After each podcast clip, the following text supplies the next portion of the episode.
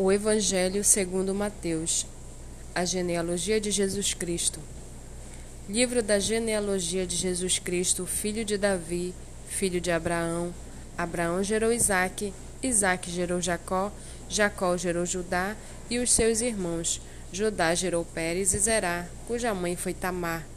Pérez gerou Esron, Esron gerou Arão, Arão gerou Aminadab, Aminadab gerou Naasson, Naasson gerou Salmão, Salmão gerou Boaz, cuja mãe foi Raabe. Boaz gerou Obed, cuja mãe foi Ruth, e Obed gerou Jessé. Jessé gerou o rei Davi, e o rei Davi gerou Salomão, cuja mãe foi aquela que tinha sido mulher de Urias. Salomão gerou Roboão, Roboão gerou Abias, Abias gerou Asa, Asa gerou Josafá, Josafá gerou Jorão, Jorão gerou Uzias, Uzias gerou Jotão, Jotão gerou Acais, Acais gerou Ezequias, Ezequias gerou Manassés, Manassés gerou Amon, Amon gerou Josias, Josias gerou Jeconias e os seus irmãos no tempo do exílio da Babilônia.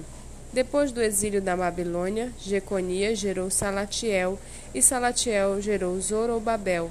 Zorobabel gerou Abiúde, Abiúde gerou Eliaquim, Eliaquim gerou Azor, Azor gerou Zadok, Zadok gerou Aquim, Aquim gerou Eliúde, Eliúde gerou Eleazar, Eleazar gerou Matã, Matã gerou Jacó, e Jacó gerou José, marido de Maria, da qual nasceu Jesus, que se chama o Cristo. Assim, Todas as gerações, desde Abraão até Davi, são 14. Desde Davi até o exílio na Babilônia, 14 gerações. E desde o exílio na Babilônia até Cristo, 14 gerações. O nascimento de Jesus Cristo foi assim. Maria, sua mãe, estava comprometida para casar com José. Mas antes de se unirem, ela se achou grávida pelo Espírito Santo. José, com quem Maria estava para casar, sendo um homem justo e não querendo envergonhá-la em público, resolveu deixá-la sem que ninguém soubesse. Enquanto ele refletia sobre isso, eis que lhe apareceu em sonho um anjo do Senhor, dizendo: José, filho de Davi, não tenha medo de receber Maria como esposa, porque o que nela foi gerado é do Espírito Santo.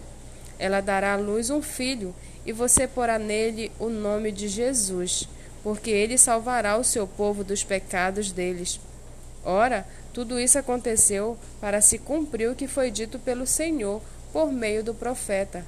Eis que a Virgem conceberá e dará à luz um filho, e ele será chamado pelo nome de Emanuel. Emanuel significa Deus conosco. Quando José despertou do sono, fez como o anjo do Senhor lhe havia ordenado e recebeu Maria por esposa. Porém, não teve relações com ela, enquanto ela não deu à luz um filho, a quem pôs o nome de Jesus.